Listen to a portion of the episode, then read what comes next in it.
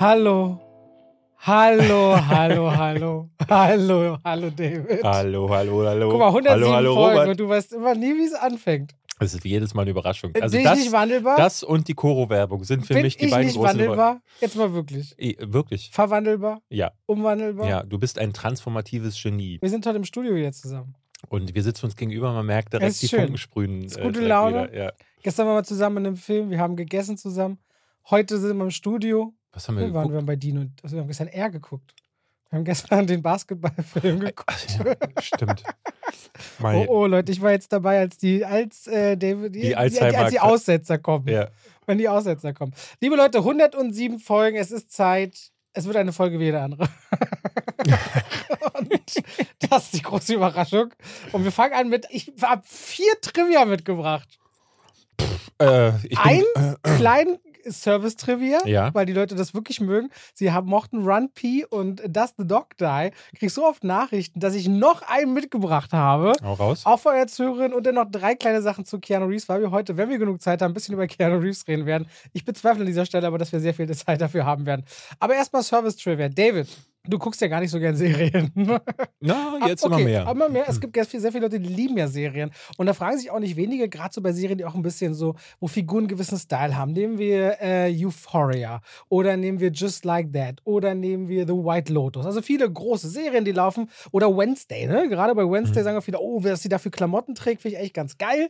Und da gibt es eine Seite, da kannst du dir die Outfits der Leute Nein. angucken, wo und wo du sie nachkaufst. Und wenn die nicht mehr available sind, die Originalsachen, Echt? sagen sie dir aus anderen Shops, sind sehr ähnlichen Style. Zum Beispiel die Jacke auch von Kevin Costner aus Yellowstone. Das ist und ja so. für Cosplayer dann Das das, ist so- absolute Ich habe das gerade, kurz bevor wir den Podcast aufnehmen, Gina meinte ich, oh, dieses, das sieht ein bisschen komisch aus. Meinte sie, von welch, wie bist du denn darauf gekommen? Dann meinte ich von der Seite, die ich heute vorstelle. Und jetzt schreibt sie die ganze Zeit, äh, geil, die haben ja das aus White Lotus. Ach nein, die mir gefallen, kosten 8000 Euro die Sachen. Oh, die haben was von Wednesday. Und sie freut sich gerade voll und schickt mir Screenshots, während wir hier sind. Okay, falls ihr euch jetzt fragt, was ist die Seite? Worn on TV. Ach, Worn, Worn, so also wie wie- Where Worn, äh, die Vergangenheitsform. WarnOnTV.net. Dort könnt ihr von Serien, aber auch so von Talkshows und so weiter, aber vor allem halt große Serien, Netflix hoch und runter. Weiß ich nicht, hier habe ich gerade Riverdale oder Emily in Paris, White Lotus, Yellowstone, Blackish and Just Like That. Da gibt hunderte Serien. Könnt ihr auch dann nach einzelnen Episoden euch die Outfits angucken und sagen, oh, wo kriege ich das oder einen ähnlichen Stil. Da könnt ihr euch bei One on TV ja durchklicken mega. und gucken, ob ihr euch Outfits zusammen kaufen wollt von äh, besonderen Seiten. Das ist mein Trivia Nummer eins. Eigentlich kann ich dabei belassen, bei meinem Service-Trivia. Aber du, du willst nicht, weil Ja, du bist heute dann- on fire. Ich habe ein paar kleine witzige, wir wollen ein bisschen vielleicht über Keanu Reeves reden und ein paar witzige Sachen, weil ich hatte viel über seine Vita gelesen. Wir hatten uns beide auch eine Doku im Vorfeld angeschaut. Aber waren so drei Dinge, wo ich dachte, oh, da bin ich gar nicht drüber gestolpert. Nummer eins fand ich sehr lustig. Er hatte eine Zeit lang, weil die Leute Probleme hatten mit seinem Namen Keanu, der so im Grunde frische Brise übersetzt, der Name, den auszusprechen. Also hat er sich bei seinen Castings andere Namen gegeben, wo ich dachte, das hätte auch ich mir ausdenken können. Also einfach gehalten hat das Tony Surroundy Reeves. na, ähnlich, er hatte Casey Reeves, kein Problem, aber dann kommen zwei Namen, die ich mir hätte auch geben können. Und zwar einmal Chuck Spadina. Chuck Spadina. Chuck Spadina. Ah, woher kenne ich einen Chuck, Chuck Spadina? Das ist ein Name, der ist. Boah, das muss ich jetzt mal äh, leider nebenbei googeln. Also, der hat, der hat sich unter anderem Chuck Spadina genannt oder Paige Templeton der Dritte. Page Templeton der Dritte. Auch gut. ich, ey, das passt zu mir. Oder, das wusstest du aber, glaube ich, bestimmt, dass Keanu Reeves in The Watcher mitspielt, Ja. äh, obwohl er das nicht wollte. Was? Wie, nee, das weiß ich nicht. Der äh, angeblich hat ein Freund, der dann nicht mehr sein Freund war, äh, die Unterschrift gefälscht. Und Keanu Reeves konnte nicht beweisen, dass das eine gefälschte Unterschrift unter dem Vertrag ist. Und ehe er vor Gericht zieht, hat er gesagt, okay, dann tritt er in diesem Film auf. In äh, The Watcher von 2000 wollte er nie mitspielen Aha. und besagt auch, er konnte es nicht nachweisen, aber das ist Dokumentenfälschung. Er hat den Vertrag nie unterschrieben und wollte auch nicht mitspielen in dem Film. das ist ja interessant. Das finde ich ganz Das krass. erklärt vielleicht so ein paar seiner Filme, die er zuletzt gemacht hat. Und da finde ich krass, dass sie in Bram Stokers Dracula wissen sowohl er als Winona Ryder bis heute nicht richtig, Ob sie verheiratet ob sie verheiratet ja, wurden natürlich, vor ja. laufender Kamera, Ja. weil das ein echter Priester war, den Francis Ford Coppola Ja. äh, genommen hat und sie wissen nicht so richtig, ob sie verheiratet Na, sind. mittlerweile ist er ja mit seiner neuen Freundin, glaube ich, auch verheiratet und damit ist ja die vorherige das, äh, Ehe ob auf sie jeden Fall verheiratet annulliert. wurden, man weiß es nicht. Und das Ja. waren noch drei kleine Mini-Trivia zu Keanu Reeves und damit. Bevor du rübergehst, ich habe gerade nochmal geguckt, Chucks Bediner äh, kommt nicht aus irgendeinem Film. Ich dachte, das hätte ich in irgendeiner Simpsons-Folge oder so gehört, aber das ist ein Name, der, den kenne ich noch von früher, als ich mich ein bisschen mehr mit ihm auseinandergesetzt habe, weil er in den Ah, 90ern Also wusstest du es doch tief irgendwo? in mir tief drin. Guck mal, jetzt habe ich es für die nächsten 25 Jahre wieder in deinen Kopf verpflanzt. So sehr, wie du dir gemerkt hast, was wir gestern für einen Film gesehen haben. ja, du machst auch aus mir ein transformatives Genie. Ich ver So. verwandle mich durch dich. Das, es ist wirklich. Das ist der es ist irre wirklich, Wahnsinn. Du Und partizipierst ihr könnt auch mir, partizipieren. Dein Leben wird rundum besser Ja. durch mich. Euer Leben ja auch. Das, das, du, du sagst immer nur deins, aber da hören dir ja hunderttausende Leute zu draußen. Millionen. Millionen, Milliarden. Felix So. Lobrecht hat uns heute hat uns eine Sprachnachricht geschickt. Kann, kann man die vorspielen? Weiß ich nicht. Mach doch mal.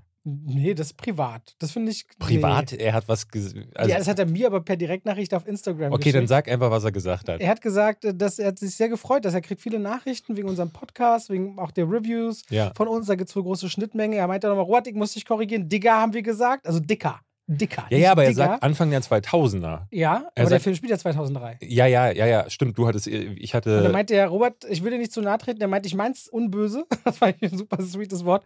Du bist als Friedrichshainer, da hat man mehr Berlinert. Ja, ja. So, und deswegen meinte er, und dann habe ich gesagt, es kann sein, dass es an den Kiezen liegt. Aber mir hatten auch einige. Er, also, er meinte auch, äh, dass die Schauspieler einen Fehler gemacht haben. Sie haben wohl immer Digger gesagt, aber man sagte Dicker. Mhm. Also Dicker war damals eher so das Ding. Also der Auch hat der Podcast Felix haben sie sich, hat er, hat er über unseren Podcast geredet, aber wohl ist mir, also ich habe von Leuten nur gehört, ich habe es jetzt nicht gehört bei Gemischtes Hack. Mein Name ist ihm empfallen, aber dein Name wusste. Wie, wie Was du Nachrichten bekommen hast. Er fand es richtig cool anscheinend und hat äh, wohl in Ich hatte, ich hatte auch, mir haben sie die Leute unseren- geschrieben, dass er, Ja, dass er das nochmal lobend erwähnt hat und sich bedankt hat. Das fand ich, fand ich interessant, dass sich auch mal jemand bedankt Ja. für Filmkritiken. Eigentlich immer nur, wenn sie. Na, Obwohl, das habe ich öfter, dass Regisseure oder auch der Synchronsprecher von Keanu Reeves äh, meldet sich über meinen äh, PR-Agenten so, dass er, ob wir uns mal treffen wollten oder so. Ah, cool. Das ist irgendwie so, ja, vielleicht können wir einladen, wenn du möchtest. Und dann Na, kann na er hier klar, sagen, warum nicht? yeah, yeah. Vielleicht. Vielleicht. Nein. Das hat er vielleicht gehört, dann werden wir mal, werden wir mal schauen. So, und damit herzlich willkommen zu zwei wie Pech und Schwefel. Robert, da wolltest du mich Schwafel. testen, Wollte ne? ich dich testen, Ja, ne? ja, Großer wie- Trick. Nee, nee, Großer Trick. Welche Folge haben wir heute? 100, ähm, Sie ist ja schwer vergessen. nee, nee, nee, Moment. Ich schreibe ja jede Woche die äh, Folgenbeschreibungen. 107 war letzte, 108. Nee, wir haben jetzt 107, Echt jetzt? glaube ich. Aber ist auch nicht so schlimm. Es gibt jetzt die Möglichkeit, bei Spotify zumindest Kapitelmarker quasi anzuspringen. Also ihr kennt das bestimmt von YouTube. Wenn man da die Kapitelmarker eingibt, so bei Minute 12 geht's los mit dem geilen Content bei Robert Hofmann, weil da die, die, die, Halt Maul. die Endcard kommt dann und ihr da hinspringen wollt. Ähm, ist das asozial? und bei uns gibt es bei Spotify ja auch seit geraumer Zeit die Kapitelmarker, wo ihr sehen könnt, wann, aber man kann sie leider noch nicht anwählen. Und das ist jetzt technisch möglich. Ich habe das schon bei meinen Lieblingspodcasts gesehen. Nur wir hinken wieder hinterher. Aber äh, wir haben es jetzt weitergegeben an die Technik. Und wenn ihr jetzt schon äh, Spotify nutzt, könnt ihr die Kapitelmarker vielleicht schon anspringen. Und dann vielleicht zum Beispiel, wenn Robert eine Kritik hat, auch mal eins weiter springen. Oder direkt zur Koro-Werbung, was euch immer auch Spaß macht. Ja, was es so über Leute aussagt, wenn man andere abwerten muss. Ne? Das machst du ja ständig, wenn du mich disst. Schon lange nicht mehr. Nein, du hast mich Immer mit einem großen Lächeln, aber Ja, im Grunde, tja, David, was soll man sagen? was soll man sagen? So, was hast du denn zuletzt gesehen? Oder andersrum, soll ich mal, weißt du, wie wir immer so ein Schweigen erzeugen, indem ich frage, was hast du denn zuletzt gesehen, was du magst? Ähm, Sonne und Beton. na, da haben wir eine ganze Menge Filme diese Woche. Also John Wick habe ich gesehen, den mochten wir beide. Ah, Shazam mochte ich sogar mehr als dich. das ist. Äh, Oh, äh, ja, äh, also Scheiße. Es bleibt jetzt. das jetzt war wirklich wir ein. Versprecher, Nee, nee, aber ein freudscher Versprecher. Alles gut, das wird auf keinen Fall rausgeschnitten. Tut mir leid, das war ein freudscher nee, nee, ist Versprecher. okay. Also du, wollte ich eigentlich sagen, Ja, weil ja. du fandst den ja nicht so dolle. Eigentlich habe ich das Gefühl, ich bin der Einzige, der ihn halbwegs mochte. Und was haben wir noch? Dungeons and Dragons. Mandalorian äh, fand ich auch, bis, äh, werden wir gleich drüber sprechen. Die ersten drei Folgen sind jetzt raus. Ich habe gerade gemerkt, ich habe die dritte noch gar nicht geschaut. Aber die, Die ist am ersten, schlechtesten bewertet bisher. ja? Weil es nicht um Mando geht, mal zur Abwechslung. Sind die Leute gleich wieder Ah. giftig. Naja. Äh, ja, ist gerade so das Ding. Das hatte ich bei äh, Last of Us auch immer wieder gelesen, dass Leute das gar nicht gut finden, dass da so weit nach außen geschlagen wird, also auf andere Figuren. Und äh, ich bin, bin überrascht gewesen, wie viel Hate die Serie abbekommt. Und bei Mandalorian würde es mich nicht wundern, wenn es genauso ist. Das Mhm. Okay. ist irgendwie so ein Ding mittlerweile. Dungeons and Dragons habe ich kurz erwähnt, haben wir noch gesehen. Und David hat sogar noch Dokumentationen mitgebracht, falls er darüber reden will. Ich hätte noch Yellow Jackets. Es gibt genug zu besprechen. Und da fangen wir mal direkt an. An, würde ich sagen. Lange Rede. Was machen wir? Mega Sinn. Was machen wir? Shazam oder John Wick? Oder vielleicht Dungeons and Dragons? Nee, das ist erstmal, ich würde sagen, für meinen eigenen inneren Monk und der Chronologie wählen, weil sowohl Shazam als auch, nee, Shazam ist gestartet, Mhm. John Wick startet Genau. und Dungeons and Dragons startet nächste Woche. Lass Ja. uns das in der Reihenfolge machen, damit die Okay. Leute auch wissen, alles können wir gucken. Lass uns mit Shazam 2 anfangen, den könnt ihr letzte Woche sehen, der erstmal vorweggenommen, mal rein mal, um mal wieder die Geldkeule zu schwingen. Echt enttäuscht an den Kinokassen, Mhm. ne? Unter den Erwartungen des ersten Teils läuft in Deutschland auch weniger Zuschauer als der erste Teil zum Start hat. David war Ich weiß nicht, hast du das gestern mitbekommen, äh, dass der Regisseur David F. Sandberg heißt er, den ich sehr mag, ich habe den hier auch schon mal vorgestellt, weil er einen eigenen YouTube-Kanal hat, der hat sich schon geäußert auf Reddit und meinte, ja, es war abzusehen. Also eigentlich hätte er sich gewundert, wenn nach dem Theater der letzten Wochen was Besseres rausgekommen wäre. Das lässt er so weitestgehend Was offen. ist das Theater jetzt noch? Genau, das, was das Theater der letzten Wochen war, lässt er so ein bisschen offen. Aber ich vermute mal, dass er meint, weil Shazam wurde ja unter anderem verschoben. Auch nach der, ich glaube, es war nach dem Discovery-Warner-Merger wurden, wurden ja einige Filme verschoben. Und jetzt, Anfang des Jahres, kam ja dieses ganze, die Neustrukturierung des DC Cinematic Universe. Und ich hatte jetzt einige Kritiken gesehen, auch auf YouTube, wo die Kritik so angefangen wird mit, ja, ich weiß gar nicht, lohnt es sich, ich glaube sogar bei den Filmgorillas war das ganz konkret, die meinten so, lohnt es sich überhaupt noch diesen Film zu gucken, weil jetzt wird ja eh alles rebootet, man weiß gar nicht, ist Shazam mit dabei.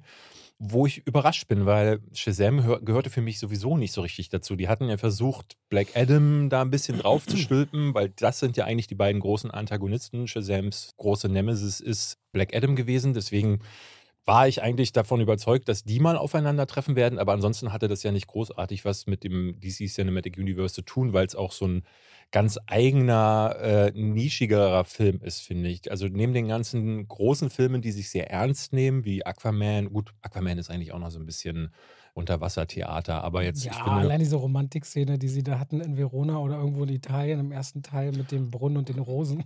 Also ich finde, nichts ist so sehr auf Kinderpublikum getrimmt wie, also ich glaube, es gibt gerade keine andere vergleichbare Comic-Reihe, die wirklich für ein sehr viel jüngeres Publikum da ist. Das merkst du an den Gags. Im ersten Teil gab es ja so diese Geschichte von Familie und Freundschaft. Ich fand es damals zumindest grundsympathisch. Das war jetzt kein Film, wo ich äh, rausgekommen bin und dachte so, yo, den habe ich jetzt auch noch gebraucht, aber es war zumindest sympathisch genug, weil du diese Form von Comic-Verfilmung hast du meiner Ansicht nach überhaupt nicht mehr. Fertig. Ich habe den ersten Teil total gemocht, weil der war in dieser ganzen düsteren DC-Welt und auch Marvel, was sich ja mit Phase 3 zuspitzend immer ernster und düster wurde, eine total frische Note. Auch dieses äh, kindliche Spielen, ne, jetzt hat ein Kind auf einmal Superkräfte und auch noch so einen super Körper und Mhm. alles, was dazugehört, das Genau, zu ja. entdecken. Das macht ja total Spaß.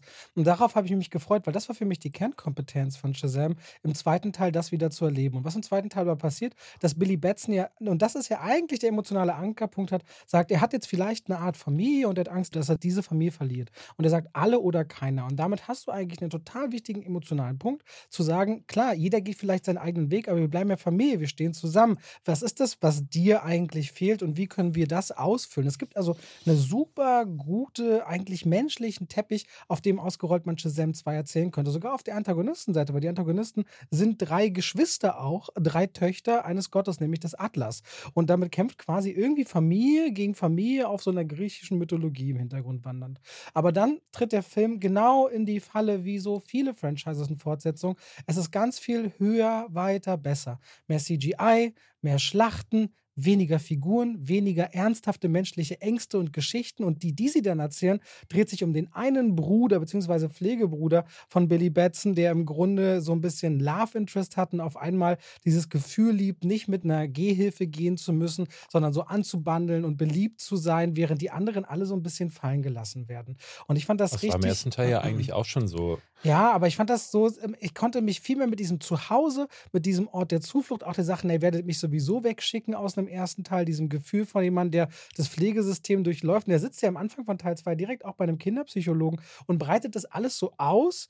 Und das wird aber so die ganze Zeit auf einer für mich zu lächerlichen Ebene abgearbeitet, wo ich das Gefühl hatte, das ist doch eigentlich total das schöne Momentum, Familie und Zusammenhalt nicht bloß davon zu erzählen, sondern darauf wirklich diese Gemeinschaft und diese, diese, diesen Film funktionieren zu lassen. Stattdessen wird es am Anfang und Ende so ein bisschen benutzt und zwischendurch gibt es dann ganz viel Rumgeschieße, Rumgeballer, mythische Wesen. Manchmal sieht der Film richtig gut aus und manchmal sieht er überhaupt nicht gut aus. Dann fand ich wieder gar nicht Warte mal, bevor du zu weit springst, Ja, lass mich mal erstmal einhaken bei Ja. dem äh, Familienthema. Thema, weil ich sehe das ein bisschen anders, weil ich fand, dass das die Evolution des ersten Teils ist. So, weil das natürlich jetzt ein bisschen größer sein muss, findet Familie nicht mehr in dem Haus statt, weil das war viel im ersten Teil. Da ging es ja auch die Hauptzeit um Billy Batson und wie er dann erstmal zu Shazam wird. Und die Familie ist irgendwie immer involviert, weil er dann nach Hause geht und am Ende werden sie dann alle zu Superhelden. Der zweite Teil greift da jetzt auf und zeigt dann nur wenig vom Familienzusammenleben.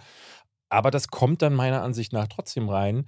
Sie bewegen sich dann nach draußen, es passieren dann Dinge. Ne? Die drei Schwestern sorgen für Unheil und dieses Unheil müssen sie dann aufgeteilt in Grüppchen, aber auch immer wieder zusammen mit ihren verschiedenen äh, Kräften versuchen zu, ja, zu überwinden. Und das tun sie auch immer wieder ohne ihre Superkräfte. Und dadurch fand ich, war das irgendwie schon, es war dieser, dieses Thema Familienzusammenhalt, alle für einen, das kommt auch immer wieder auf.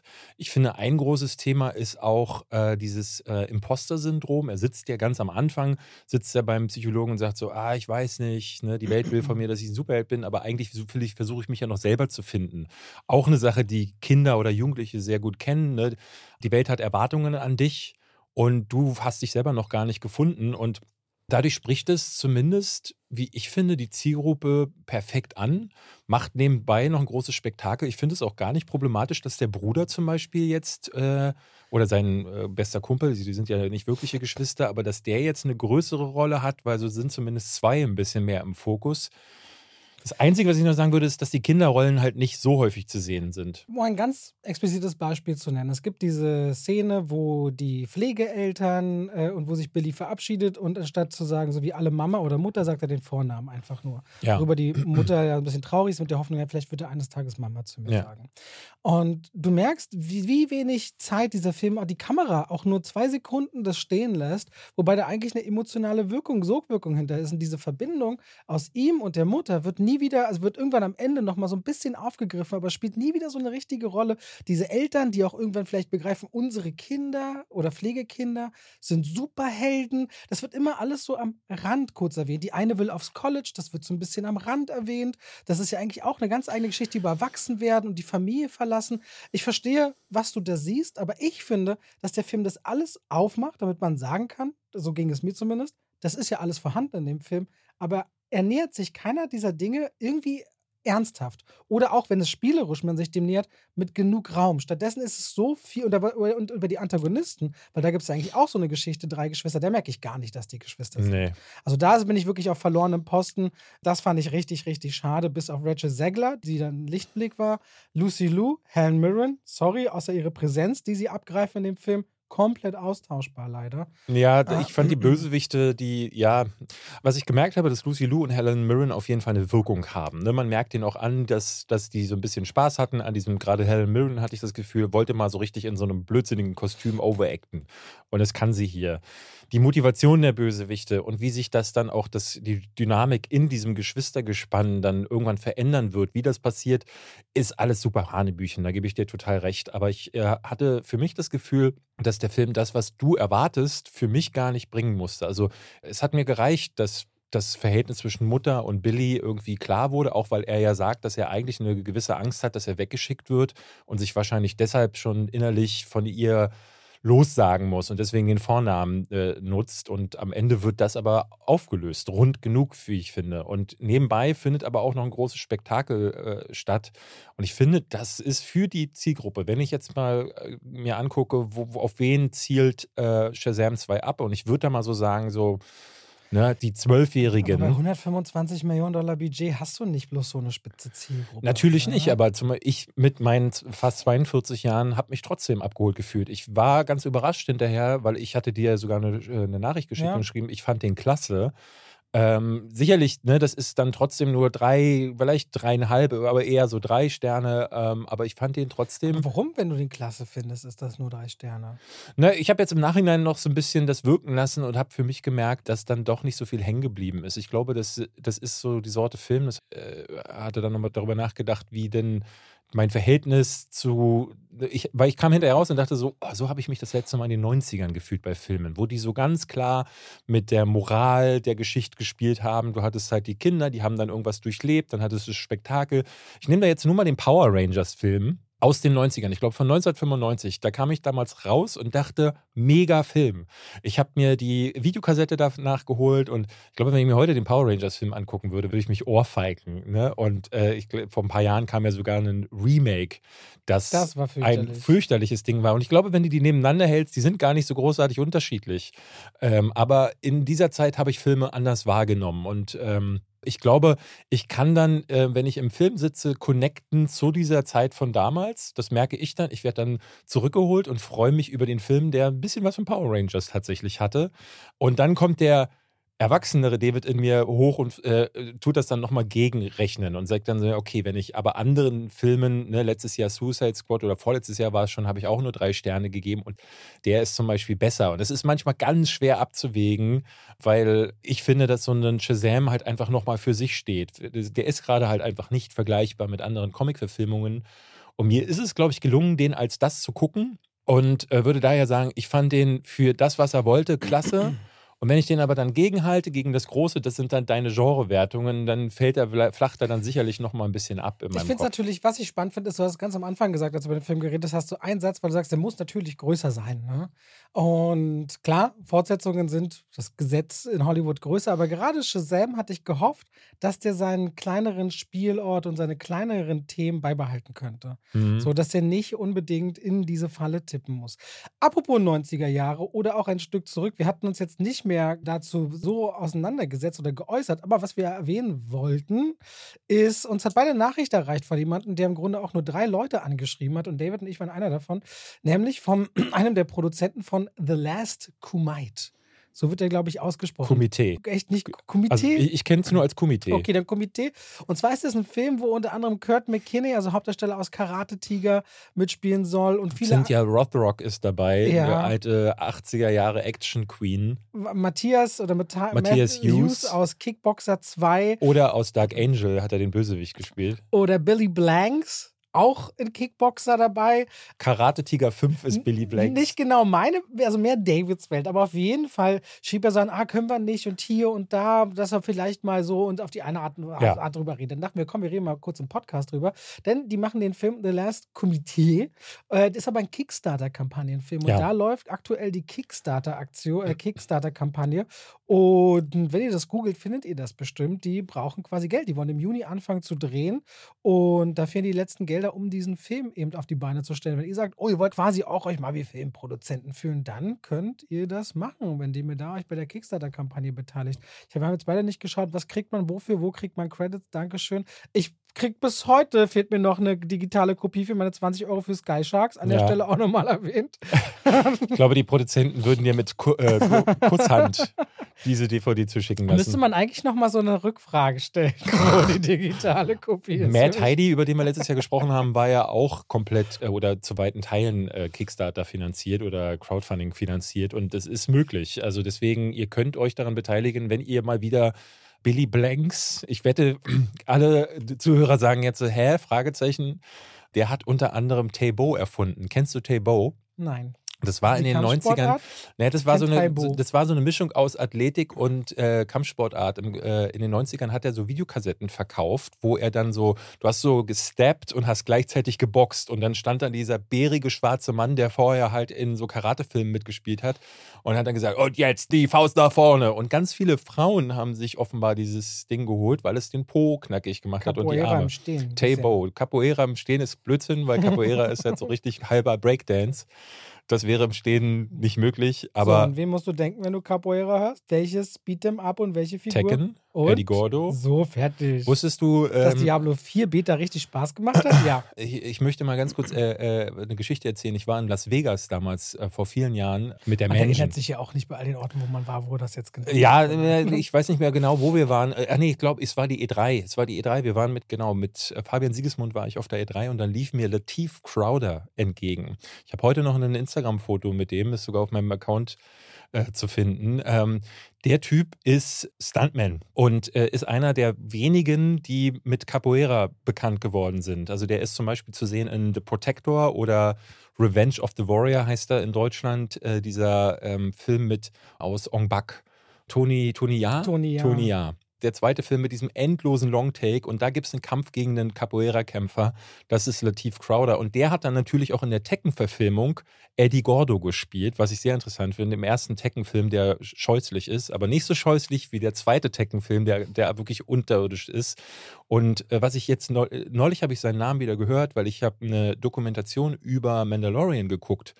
Und Latif Crowder, der Eddie Gordo spielt und in dem Tony film ist der Hauptstuntman von äh, Pedro Pascal. Der ah. steckt eigentlich die meiste Zeit im Kostüm drin. Da dachte ich so, Latif Crowder ist jetzt das, weil er ist ja kaum zu sehen. Ich habe mich sowieso immer gefragt, ist Pedro Pascal eigentlich die ganze Zeit darunter, weil eigentlich macht es ja keinen Sinn. Der könnte ja die ganze Zeit, der könnte alles nur einsprechen hinterher, ist nie am Set, weil man sieht ihn ja nur ein einziges Mal in Staffel 2, glaube ich, wo er den Helm abnimmt. Ansonsten müsste der ja gar nicht vor Aber Ort sobald sein. du wieder baden gehst in den superheiligen Gewässern, hast du, bist du wieder auf dem Weg. Ja.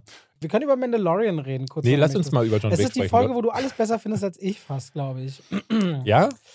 Also Mandalorian auf jeden Fall. Ich saß einfach nur da und dachte, ich glaube, ich bin zu alt. Ja? Ich kriege keine emotionale Verbindung mehr. Aber du Staffel mochtest, 1 habe ich geliebt, weil ja? das war einfach noch der Außenseiter-Gedanke und Grogu war, da war auch diese, da hat sich erst diese Verbindung von so einem harten Typen langsam diese Verantwortung aufgebaut. Und jetzt sind sie halt zusammen unterwegs und die Mandalorianer müssen überzeugt werden, dass ihr Planet doch noch existiert und Oh, das ist so dröge. Also Aber das wundert das mich so jetzt. Guck mal, du hast dich gerade beschwert über größer und weiter und mehr. Und ähm, was ich halt richtig spitze finde, ist, dass diese Staffel sich direkt, und das ist gerade in der ersten Folge spürbar, wieder so anfühlt, die machen halt einfach genauso so weiter langweilig. wie. Finde ich nicht. Ich gucke danach Tulsa King und bin sofort drin. Und ja, das ist so, ja ein anderes ich, ich weiß, Erzählen. das ist was anderes erzählen, aber ich glaube, dieses ganze Zeit hinter so Rüstungen und keine Menschen erkennen, sondern eher so Rüstungen und Imperien oder neue Republiken und dann hast du Laserwaffen und das ist jetzt der Weg und Gequatsche über Ehre und Werte. Es wirkt alles immer so. Ich habe das Gefühl, das, was sie erzählen und das, was sie tun, steht irgendwie in einem Widerspruch. Ich werde nicht warm. Für mich fühlt sich das wie so ein, als würde ich jemand beim Spielen von einem mittelmäßigen Spiel zugucken. Ich weiß auch nicht, weiß die ganze Welt findet Mandalorian toll. Und ich sitze da. Staffel 1 fand ich richtig cool. Staffel 2 war ich schon so, mm, und Staffel 3, ich habe mich wirklich gequält jetzt, Folge 2 und 3. Und Folge 3 ist die schlechteste, bewerteste, finde ich mit Abstand die beste, weil es geht nicht um Mando, es geht quasi um den Wissenschaftler und was dann mit all denen aus dem Imperium eigentlich so passiert. Wie die in neue Arbeitsorte umüberführt werden, wie deren Arbeitskraft übernommen wird, wo dann auch einfach mal zu fünft an den Tisch gesetzt wird und die Frage mal so im Raum steht, was vermisst du eigentlich von früher? So Kleinigkeiten so. Was fehlt denn dir? Und auf einmal merke ich, hey, hier passiert gerade mal was für mich, wirklich Menschliches. Mhm. Was vermisst du eigentlich von der Welt von früher und, und wie geht's dir damit? So, und das dachte ich ganz kurz, krass, jetzt kriegt es mich. Es geht um was wirklich Greifbares und nicht immer nur über dieses große, auch selbst beim Kostüm bei Mando selbst, seitdem der mit dieser mega shiny Rüstung, die er sich erarbeitet hat, rumläuft, das sieht für mich so geleckt aus und irgendwie so, es passt für mich nicht zu dieser Seele, die da drin steckt. Und du wirst ja mit Star Wars generell nicht so warm, ne? Es ist jetzt nicht Also je verkleideter, ich auch so Sturmtruppler, wie die ikonisch werden konnten, ist mir ein Rätsel. Also wenn ich den Figuren ins Gesicht gucken kann und ich sehe, da passiert was, dann passiert vielleicht auch was bei mir. Aber hinter diesen Masken und so die ganze Zeit, ich finde das so, ich frage mich die meiste Zeit bei Mandalorian bei Folge 1 und 2, wie viel sehen die eigentlich durch die Schlitze? Die müssen doch ein super beengtes, wirklich, ich bleibe dann so bei, also wenn ich beim Gucken bei so mega banalen Fragen hängen bleibe für mich, denke ich, irgendwas läuft falsch. Für mich ich weiß nicht, ist es wirklich, und ich weiß auch, dass ich da, ich weiß nicht, woran das liegt, irgendwo macht da irgendwas zu bei mir. Hattest du den Andor äh, zu Ende geguckt? Nö, ich ja. weiß, soll richtig gut sein. Ja, das ist halt das Ding. Das aber das halt, fing auch viel besser an. Das war. Ja, aber Andor hat ja auch so ein bisschen, äh, ist ein bisschen ruhiger und es ist vor allen Dingen eben, äh, ne, du hast halt nicht in den Obi-Wan oder so, es fehlen die großen Figuren und es fehlen auch die großen ich finde, es fehlen die epischen Storylines, aber die braucht es für mich nicht, weil ich bin jemand, der hat sich daran gewöhnt, dass das so kleines Geschichtenerzählen ist. Es wirkt jedes Mal. Du, äh, Computerspiel ist ein guter Vergleich, weil ich immer das Gefühl habe, Was dass Mando. Computerspiel, Computerspiel. Weil ich das Gefühl habe, dass Mando in jeder Staffel, aber auch manchmal in, in, der ersten Staffel hatte ich das Gefühl, dass es sogar jede Folge so war, dass er auf Quests geschickt wird. Und die sind mal ein bisschen kleiner, sind mal ein bisschen banaler, manchmal aber auch äh, werden daraus größere Dinge. Aber ich finde, äh, irgendwie hat das was für mich. Aber ich finde es manchmal aber auch, ja, die Quests, das mochte ich auch, aber ich finde jetzt zum Beispiel, ich finde manche Sachen so dumm geschrieben.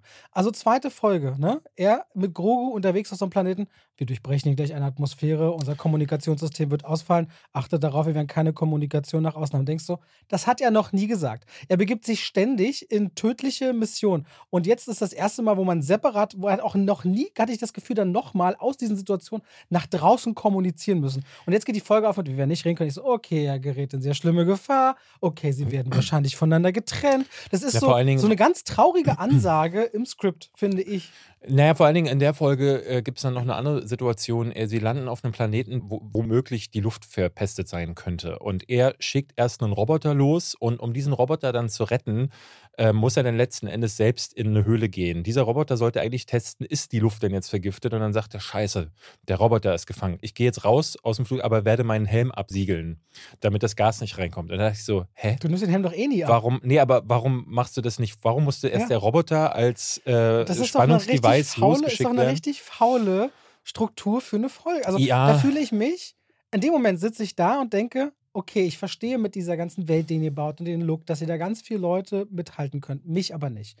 Weil mich das nicht so sehr tangiert wie andere Welten. Sowas wie Wildnis und so. Bei Yellow Jackets, verloren in der Wildnis, da bin ich dann voll da. Aber weil mich das zum Beispiel nicht genug guckt, frage ich dann sofort, was, was passiert denn da? Und ich merke, da dient es wirklich dazu, irgendwie der Folge eine Struktur zu geben, damit ich von A nach B komme. Und das ist ganz schön auer. Also von Hucken würde ich jetzt auch nicht reden. Ich, ich glaube sogar, äh, das wäre eine Serie, die ich nicht weitergeguckt hätte, wenn ich nicht äh, jetzt quasi in, ne, arbeitsmäßig darin äh, involviert wäre und wir dann, ich wüsste, wir reden darüber. Es macht auch Sinn, auf YouTube darüber zu reden. Wahrscheinlich schon allein deshalb nicht, weil eben dieser große Faden fehlt. So, ne? Jetzt wird wieder was aufgemacht. Es geht um Mandalore und ob man quasi diese ja, Kaste der Mandalorianer wieder vereinen kann. Aber so richtig, ne, weil das auch so ein vages Ziel ist, so richtig bin ich nicht dabei. Ja, auch in Folge 3, ich meine, du hast es nicht gesehen, aber also, da gibt es dann auch so einen Satz, wo er quasi, er sagt so, hast du das getan? Und dann kommt, ja, ich habe das getan.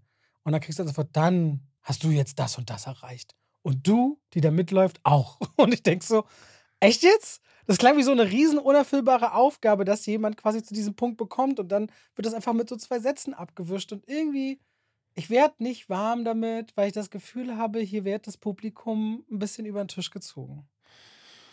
Ach, naja, guck mal, das sind so kleine. Häppchen, das sind so kleine Häppchen, das sind so 35-minütige Folgen. Na, na, nee, die zweite geht über 50, die dritte fast Echt? 50. Nur die erste ging 37 Ah. Minuten. Ah, Okay. Das ist schon, also gerade in dieser Länge, also je länger du wirst, umso besser musst du strukturiert sein mit deinen Figuren. Ja. So geht's mir. Es tut mir, also, nee, es tut mir auch gar nicht leid. Es ist, wie es ist. Es ist, wie es ist. Ich muss ja die Schelle kassieren von allen Fans. Ja, ja. Ich kann dazu nur sagen, ich finde es sympathisch immer noch. Ich gehe sogar ein bisschen mit bei dem, was du sagst. Es ist jetzt kein Gassenhauer. Es ist jetzt nicht wie bei Game of Thrones, wo du in der Woche davor auf die nächste Woche schon betest. Hast du jemals eigentlich House of the Dragon zu Ende gesehen? nee. Wirklich? nee es, Das, das, ist, ist, wirklich gut. das ist halt wirklich sowas. das ist wirklich gut. Mich hat das nicht so richtig Ja, interessiert. manchmal ist das echt so. Ja, ich weiß, ich kann dir manchmal auch nicht Aber ich sagen. sag dir den Strich, Luden habe ich richtig gern geguckt. Ich auch. Mandalorian nicht. Ja. So sieht's mal Ja, aus. gut. So. Ja, und wir- das eine sind greifbare Figuren und eine Geschichte. Dann lass uns doch jetzt endlich über John Wick und über Stuntman reden. Das ist ein großes Ding. Wir waren ja hier bei der Deutschland-Premiere Mhm. äh, mit Keanu Reeves und in der Reihe vor uns. Die saß komplett besetzt mit den Stuntmen. Und ich fand, ähm, dadurch war das Nicht bloß vor uns, aber auch hinter uns. auch Es hinter uns, viele, genau. Es waren super viele Stunt-Leute da. Und ich fand, dadurch war das Feeling, was man bei der Premiere hatte, eines, das erinnert eigentlich so an amerikanische Kinos, weil es gab Szenenapplaus, Leute haben gejubelt, Leute haben, ähm, ne, gerade auch, wenn einige Stuntmen zu sehen waren, die haben sich dann hinten selbst beklatscht und den meisten Applaus gab es in den Credits, als die ganzen Stuntleute durchgelaufen sind. Und das fand ich total toll. Ich fand auch total toll, dass Keanu Reeves bei der Deutschland-Premiere wirklich den Film mitgeguckt hat, komplett. Chad Stahelski auch. Ja, beide? Beide haben zusammen alles mitgeguckt und ich hatte das, ich meine, ich mache das jetzt auch ein paar Jahre und ich hatte das, glaube ich, in bestimmt dreistelliger Zwei, Zahl zwei, von ja. Premieren. In drei Sachen hatte ich das Ja, ja. mal.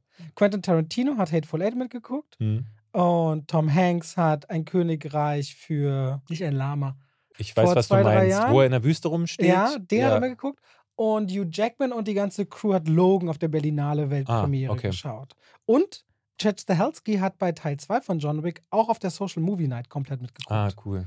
So, sorry, das ist ja nicht unterbrochen, aber nur mal zu sagen. Ja, aber, aber du hast vollkommen recht. Das passiert halt so gut wie nie. Ähm, ist wieder so ein Counter für Keanu Reeves auf diesem Blättchen, wo alle seine geilen Deeds draufstehen. Ähm, ich fand aber, äh, was wieder super schrecklich war, war die äh, Moderation davor. Ei, ei, Da ei. kann man der Moderatorin vielleicht, ich weiß nicht, ich kann ja nicht mal sagen, wer, wer es gewesen ist, aber es war ganz schlimm dazu zu gucken. Sie tat mir auch ein bisschen leid, weil Keanu Reeves und Jet Stahelski beide hatten so wenig Bock, dass sie auf alle Fragen nur mit Ja oder Nein geantwortet Aber das waren auch haben. so schlechte Fragen. Es waren so Standardfragen, die so langweilig Ja, waren. so, sagst, eine, war eine, eine war besonders schlimm. Was hast du gedacht, als du gehört hast, dass John Wick 4 entstehen soll? Und da dachte ich so, diese beiden produzieren das Ding, die sind in den gesamten Prozess involviert, die haben das nicht es gehört. waren so und auch so, wie viele Monate hast du trainiert? Und er so, einige. Und denkst dir so, das sind so, also wenn du dich mit beiden ein bisschen aus, du hast dich nicht mal viel auseinandersetzen, aber hätten wir beide auf der Bühne gestanden, moderiert. und Ich habe solche Veranstaltungen ja auch schon ein paar Mal moderiert.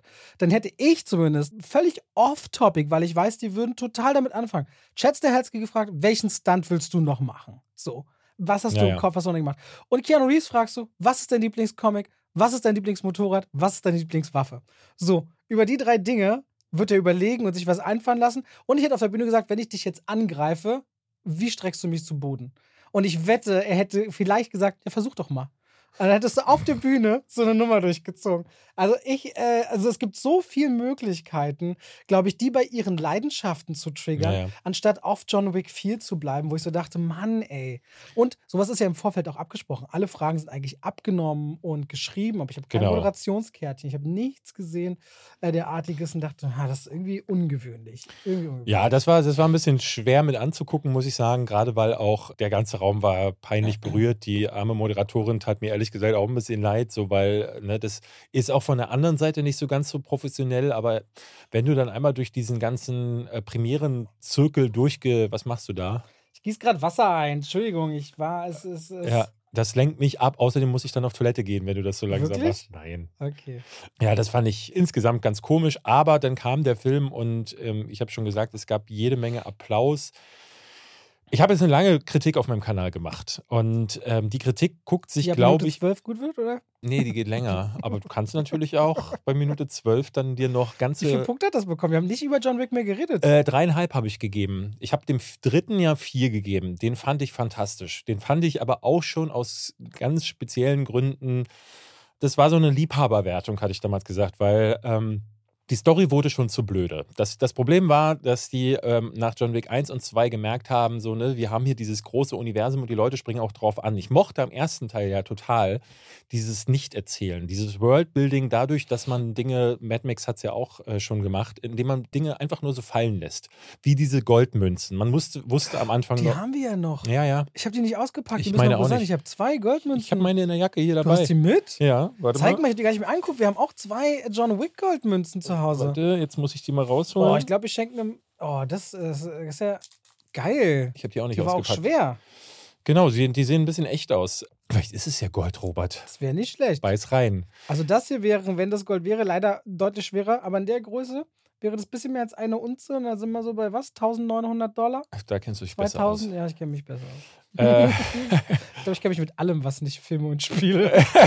gut, dass du einen Filmpodcast dann machst. Ja. Besser als David, habe ich gesagt. Ja.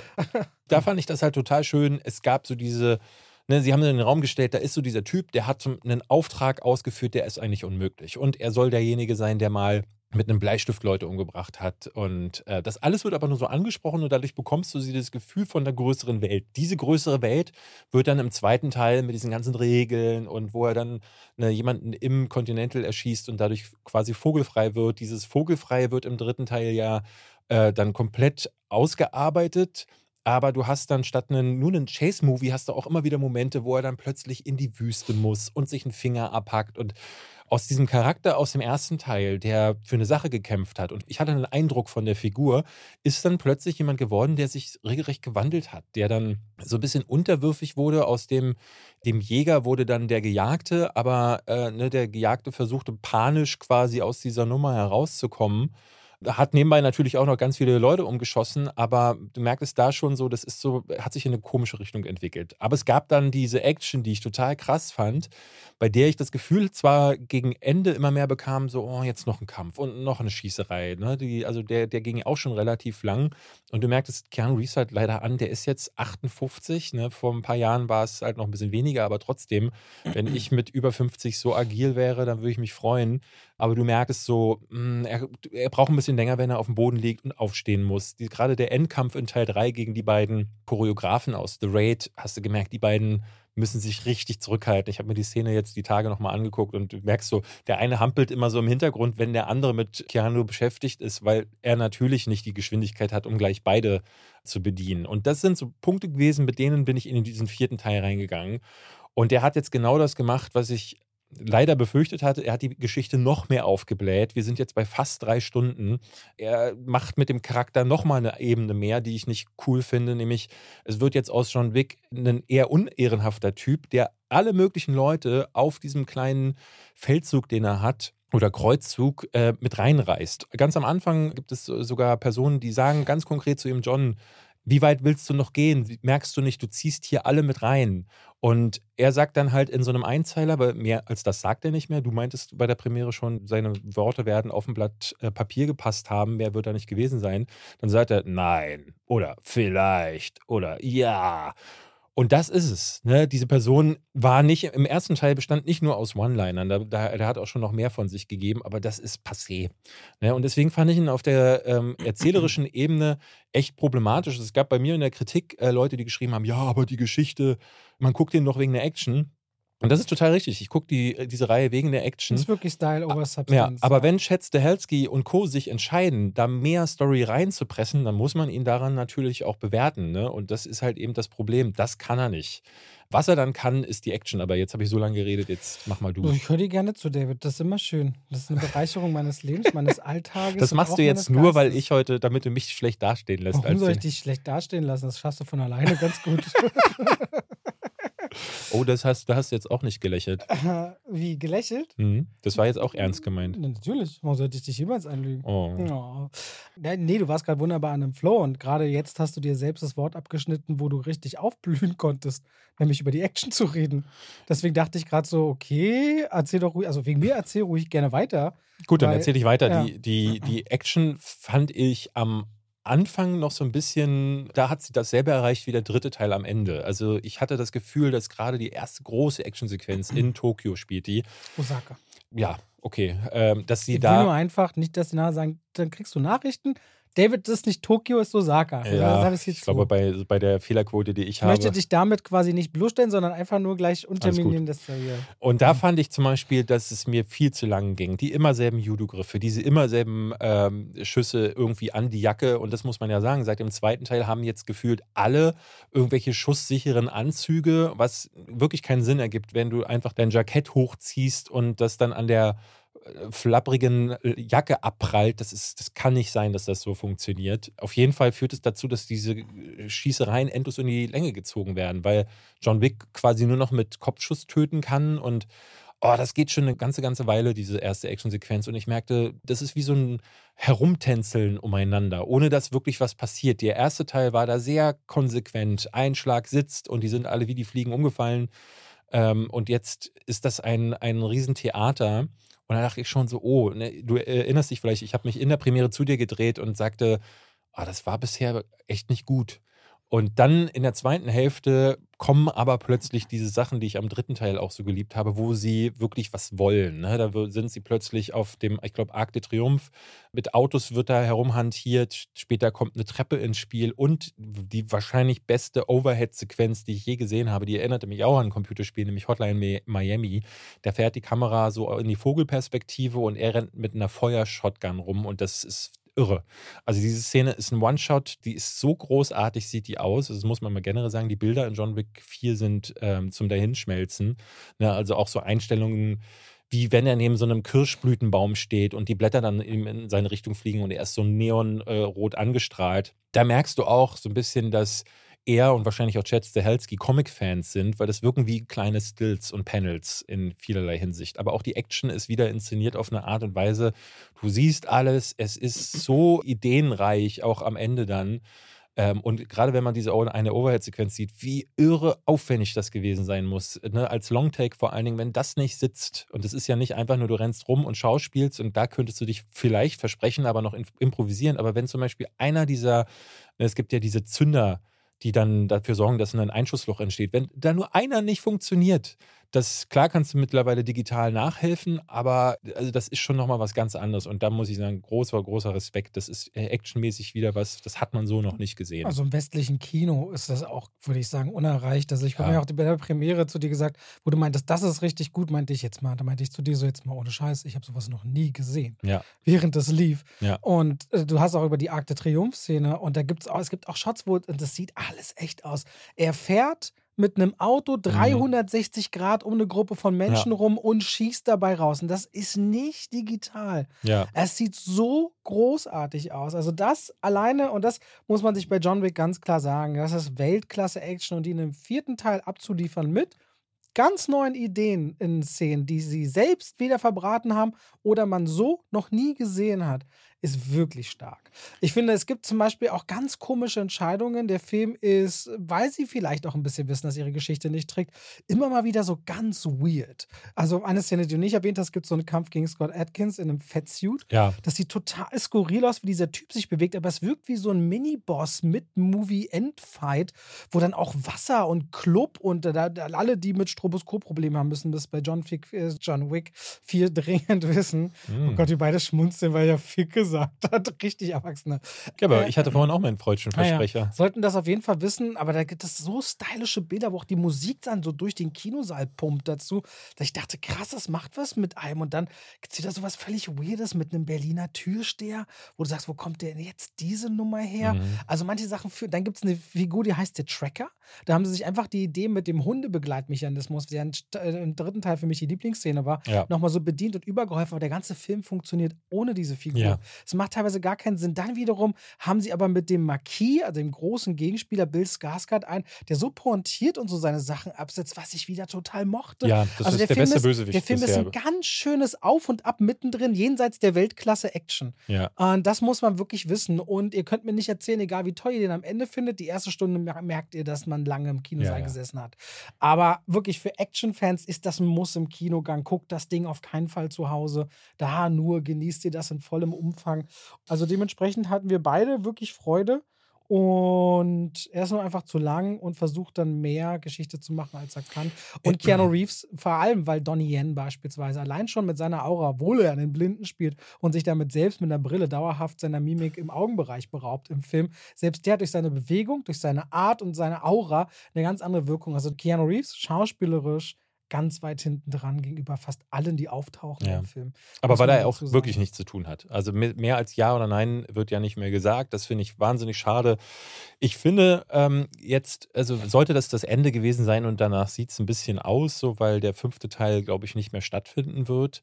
Es wird jetzt mehrere Spin-offs geben. Ballerinas soll eines heißen. The Continental soll ja, glaube ich, eine TV-Serie werden. Da wird man ihn vielleicht noch sehen. Aber ja, wenn es das Ende gewesen sein sollte, dann war es nochmal einen Knall. Ich muss aber sagen, ich glaube, äh, hätte man den jetzt noch einen fünften Teil machen lassen, das wäre dann zu sehr ausgeartet. Und dann holt es auch meiner Meinung nach die beste Action-Idee irgendwann nicht mehr raus, weil ja. du musst dann zu viel Film drumherum aber auch ertragen. die Geschichte zu erzählen, als er Profikiller war, bevor er es zur Ruhe gesetzt hat. Ja. Wenn man ignoriert, dass er ja dann älter aussieht, aber er, es gibt ja diese Aussagen, dass er nie altert.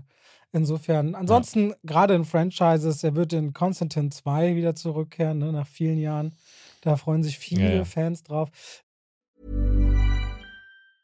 Und damit schalten wir raus aus dem Podcast und rein in die Werbung. David! Mhm, du willst wieder fragen, ob ich mich mit Finanzen auskenne. Du willst über mich lachen. Nee, ich will nicht über dich lachen. Ey, ich habe mit dir schon da gesessen und deine Finanzen gewälzt. Das ja. hat dein Leben verbessert. Ja, das, das Man kann nicht sagen, dass mein Tipp an dich nicht dein Leben bereichert hätte. Stimmt. Du bereicherst generell mein Ja, du hast mich schon traurig angerufen und gesagt, was soll ich machen? Habe ich gesagt, das ist ganz einfach, mach dir keine Sorgen, wir kriegen das hin. Und dann wurde es hingekriegt. Und zwar dank. Unter anderem wäre ein Tipp, wo ich von vielen Freunden auch bei mir und auch im Familienkreis weiß, die lieben und nutzen Finanzguru. Und da brauchst du auch einfach nur in den App Store gehen oder in den Google Store. Da siehst du die zigtausenden Bewertungen, die alle auch horrend großartig sind, weil Finanzguru ist eine App, die dröselt dir im Grunde dein ganzes Ausgabenverhalten auf. Das heißt, deine Konten, da kannst du alles Mögliche miteinander verknüpfen, wie auch zum Beispiel dein PayPal. Und dann kannst du dann verschiedene Kategorien anwählen und siehst, aha, so und so viel gibt es zum Beispiel für Miete raus oder für dein Auto oder für Strom und andere Kosten oder für Kleidung oder für Fortbildung oder für, muss man ja sagen, David, der geht auch viel essen. Ne? Würde mich mal interessieren, wie viel gibt der eigentlich jeden Monat für Essen gehen das weiß aus? Ich, ehrlich gesagt ich glaube, der wird sich erschrecken, was dabei eigentlich ja, ja. zusammenkommt. Der wollte mir nicht letztens erklären, dass er weniger ausgibt als ich.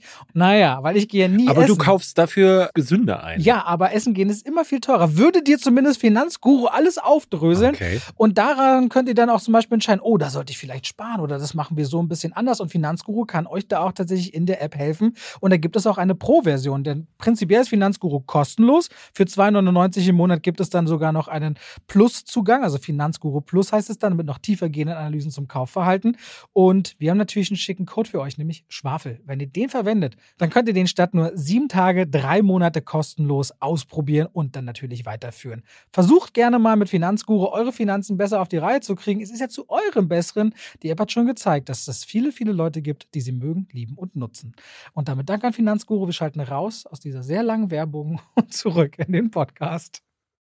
So, jetzt meine Frage an dich, David. Wir sind schon eine Stunde lang und wir können jetzt über Dungeons and Dragons reden, noch Serien und Dokus besprechen oder wir wechseln jetzt zu Keanu Reeves. Dungeons and Dragons können wir mitnehmen.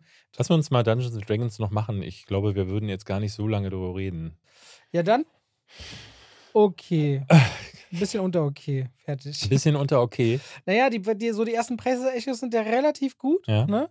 Äh, und wir haben den beide vor fünf oder sechs Wochen gesehen. Äh, und ich merke, das ist immer auch nur so ein Ding, dass du merkst, da bleibt gar nicht viel hängen. Nee. Also was Dungeons and Dragons versucht für alle, die es jetzt, also die, ist das älteste Pen and Paper Spiel des Dungeons and Dragons und gerade durch Stranger Things hat das auch wieder einen großen Hype bekommen, dass eben alle, die sonst als schnell nerdig abgestellt werden, im Grunde auch Helden sein können. Es gab drei filmische Ansätze, ich erinnere mich an keinen davon.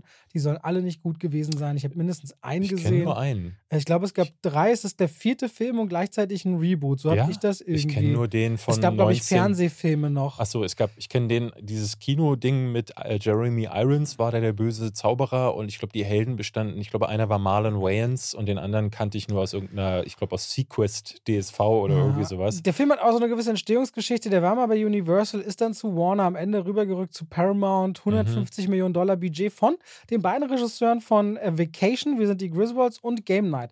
Beides großartige Komödien, wo ich mich totgelacht Mhm. Game habe. Night ist super. Und da habe ich dann so gedacht, ey, okay, das könnte ja sehr unterhaltsam werden. Unterhaltsam ist auch das Erste, was du merkst bei Dungeons and Dragons. Erstmal, Chris Pine spielt Edgin, der ist ein Bade und ein Dieb und zusammen mit seiner Gaunertruppe äh, zieht er immer um die Häuser und bereichert sich. Und eines Tages, A, stirbt seine Frau, B, merkt er, oh, meine Gefährten sind alle nicht so loyal und er findet sich selbst in einem Kerker wieder. Und nachdem er sich da befreit, hat er den Gedanken, er will seine Familie wieder zusammenbringen, seine Tochter gerne haben, aber vor allem geht es um eine Reliquie, die, wenn er sie beschafft, kann er Leute aus dem Reich der Toten zurückholen. Damit haben wir unsere große Idee und deswegen schart er neue Leute um sich herum. Einen Paladin unter anderem, eine alte Begleiterin, die eine Barbarin ist, von Michelle Rodriguez gespielt. Wir hätten noch eine Druidin und einen Nachwuchszauberer. Und die begeben sich auf so eine magische Fabeltierwelt. Und dann werden sich die ganze Zeit so die Gags um die Ohren gehauen und alles ist so sehr mit CGI voll von einem Abenteuer zum nächsten. Und ein ehemaliger Gefährte ist jemand, wo man dann feststellt, ah, es gab vielleicht schon überbordende Pläne früher und man hätte sich vielleicht genau anschauen sollen, wie man da rumhängt. Aber was vor allem passiert, ist, du merkst, dass diese sehr divers aufgeteilte Gruppe mit den unterschiedlichen Geschichten, A, darf keiner so richtig Tiefe bekommen. Wir erfahren über Michelle Rodriguez als Barbarin maximal ihr Beuteschema in ihrem Liebesleben. Über die Hauptfigur Chris Pine reden wir ganz kurz darüber, dass er eben seine Familie verloren hat und gerne zurück hätte. Und bei den anderen gibt es dann nochmal so, ich wäre gern ein richtiger Magier, hat das was mit der Vergangenheit zu tun und so eine leichte Love-Interest-Ebene und das war es irgendwie schon. Und dadurch, dass diese Gruppe aber so unbedingt unterschiedlich sein will und dann ganz viele Gags abgefeuert werden, ein paar funktionieren, eine ganze Menge aber auch nicht, merkst du sowohl im Presseecho als auch direkt nach dem Screening wurde uns schon gesagt, so, dass man diese Nähe halt zu Guardians of the Galaxy sucht. Und das spürt man, dass man versuchen will, auch so eine flippige Truppe zu erzählen. Aber Guardians of the Galaxy hat tiefere Charaktere, einen deutlich besseren Score, einen besseren Look und vor allem Fallhöhen. Weil wenn man Charakteren zugesteht, dass sie eine Verbindung oder eine Geschichte in der Vergangenheit haben, weswegen sie etwas tun, gesteht man ihnen auch zu, dass man lieber mit ihnen lacht. Tiefe ist nicht bloß da, damit wir traurig sind, sondern auch, dass wir mit Figuren fühlen und auch mit deren Freude und Spaß fühlen. Und da das alles nicht passiert, wirkt das sehr albern auf mich, als ich Dungeons Dragons gesehen habe. Albern ist ein gutes Stichwort. Ich hatte so ein bisschen das Gefühl, dass sie auf der einen Seite ähm, ne, für sich festgelegt haben, vorher, okay, das ist Dungeons and Dragons, das ist eine Marke, die wir jetzt umsetzen wollen. Warum sie die rausgegraben haben, ehrlich gesagt, ich weiß es gar nicht. Aber ne, der Ansatz schien gewesen zu sein, lass uns das mal so leichtfüßig wie irgendwie möglich zu machen, damit wir auch ein größeres Publikum erreichen, damit das hier nicht so eine Nerdnummer wird. Und dadurch finde ich aber, ist dieser Film eigentlich hauptsächlich damit beschäftigt, irgendwelche Charaktere Witzchen reißen zu lassen. Alles wird immer mit einem lockeren Spruch irgendwie beworfen und dieses magische Element, ne, das ist ja immer noch ein Fantasy-Film, das kommt gar nicht auf. Gar nicht. Und, ähm, Auch das End Dragons. Bitte? Das End Dragons, genau. Ja. Also für einen Film, der Dungeons Dragons heißt, sind da erschreckend wenige Dungeons und Dragons äh, drin. Aber äh, es gibt diese Verweise. Ne? Es gibt für Leute, die Dungeons Dragons gespielt haben, du bist ja jetzt nicht der größte Pen and Paper Fan. Gar nicht. Ich, ähm, ich habe mit dir einmal das schwarze Auge gespielt genau. und danach gesagt, das ist nicht meins. Ja, ich bin eher so schwarzes Auge-Spieler früher gewesen als Jugendlicher. Dungeons Dragons war mir zu kompliziert, weil das Regelwerk nochmal, also da, da brauchst du nur husten und musstest einen äh, Gefahrenwert plus 12 machen. Und hier hatte ich das Gefühl, dass die, ja, dass sie einfach immer mal wieder so Kreaturen zum Beispiel drin hatten. Es gibt diese Glibberkubus, äh, ne? es gibt so viereckige Würfel im Film, die bestehen aus Schleim und da sagen sie dann auch so, wenn wir die zersetzen und es sind so Säurewürfel, die gibt es auch im Spiel. Boah, jetzt erst, wo du sagst, ja, ja. ich erst überhaupt wieder, dass ich das gesehen ja, habe. Ja, ja, genau. Und dann gab es auch, zum Beispiel auch, vielleicht ist dir das auch schnell entfallen, es gab so eine, so eine Schatzkiste und die verwandelt sich dann aber nee, in so ein Monster. Ein Labyrinth. Genau. Und äh, ne, Labyrinth und so, das, das sind so, schon so Elemente, auch diese, äh, die Fähigkeiten der Charaktere und die Namen der Ortschaften. Und dann gibt es generell diesen Partygedanken. Den fand das, ja, war okay, aber das Gefühl wirkte immer aufgesetzt. Du hattest immer das Gefühl, dass da jemand dahinter mit einer Checkliste saß, so an Dungeons Dragons Elementen, die noch rein müssen. Aber es fühlte sich überhaupt nicht fantastisch an oder magisch, diese Reise, weil eben alles nur witzig. Es, soll, es war nur äh, oberflächlich und. Meine, meine, Frau, die ist auch in so einer Dungeons and Dragons Gruppe mit Freunden. Die treffen sich so alle sechs Wochen oder so und spielen dann so fünf, sechs Stunden eine Session. Mhm. Und du merkst halt, die haben super Spaß, aber die nehmen das auch ernst. Ne? Die bereiten die Charaktere im genau. Vorfeld genau. vor, überlegen sich, wie sind die Charaktere und diese Ernsthaftigkeit die fehlt ja, dem Film total. Die fehlt dem Film total. Die äh, werden sicherlich ein Franchise daraus aufbauen, wenn der nicht floppt, weil Paramount hat die. Paramount hat auf jeden Fall ja auch eine Serie geordert, eine Dungeons ja. Dragons Serie. Ich nehme an, die wollen Paramount Plus quasi so ein bisschen für das Zuhause für Pen and Paper Fans machen. Ich glaube, der wird nicht funktionieren. Also ich, ich bin überrascht gewesen über die US-Kritiken. Ich fand ihn sogar nach dem Screening nicht ganz so schlecht. Also du sagtest, es ist ein bisschen unter okay. Ich fand ihn okay, weil diese. Ich habe ihm jetzt fünf Punkte gegeben. okay. 10.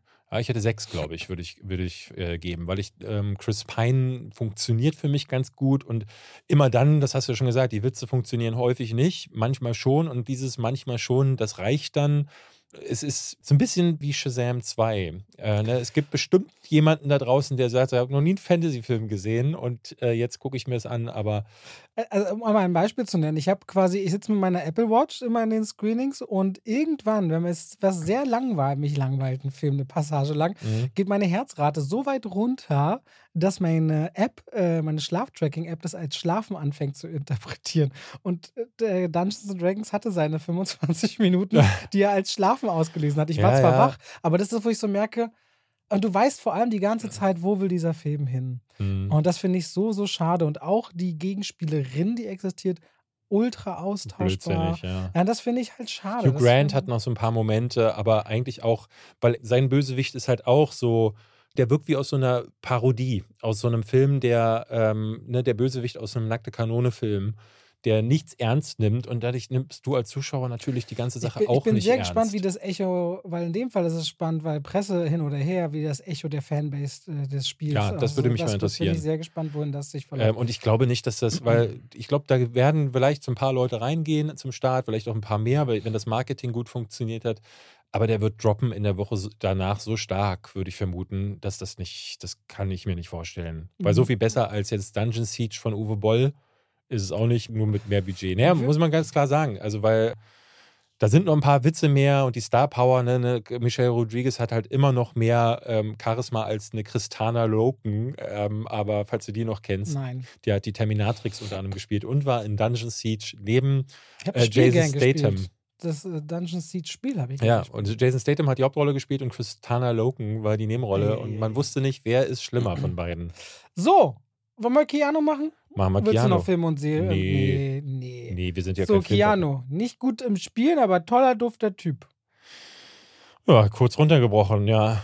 Also ich würde wirklich die Other Way Around mal ganz kurz, ich meine, er ist so das Ebenbild in Hollywood, was Altruismus angeht, ne? Mhm. Der hat auf seinem Weg immer wieder krasse Budgetcuts genommen, damit dieser oder jener mitspielen kann. Al Pacino zum Beispiel im Auftrag des Teufels, damit er da mitspielen durfte. Oder das, ist mehrfach bei ihm der Fall gewesen, hat immer viel von seiner Kohle gespendet. Dann gibt es ja diese Memes, wo er in der U-Bahn sitzt in New York Ja. und anderen den Platz anbietet oder auf der Parkbank diese Sache. Oder der, der Am wirkt. Set von John Wick 4 hat er jetzt, glaube ich, wieder, ich glaube, die Kamera, das Equipment hochgetragen, die Equipment. Treppe. Ja, dann ist er jemand, der, der auch immer so einen spirituellen Touch hat, aber sich offiziell auch gar nicht so sehr dazu äußern will.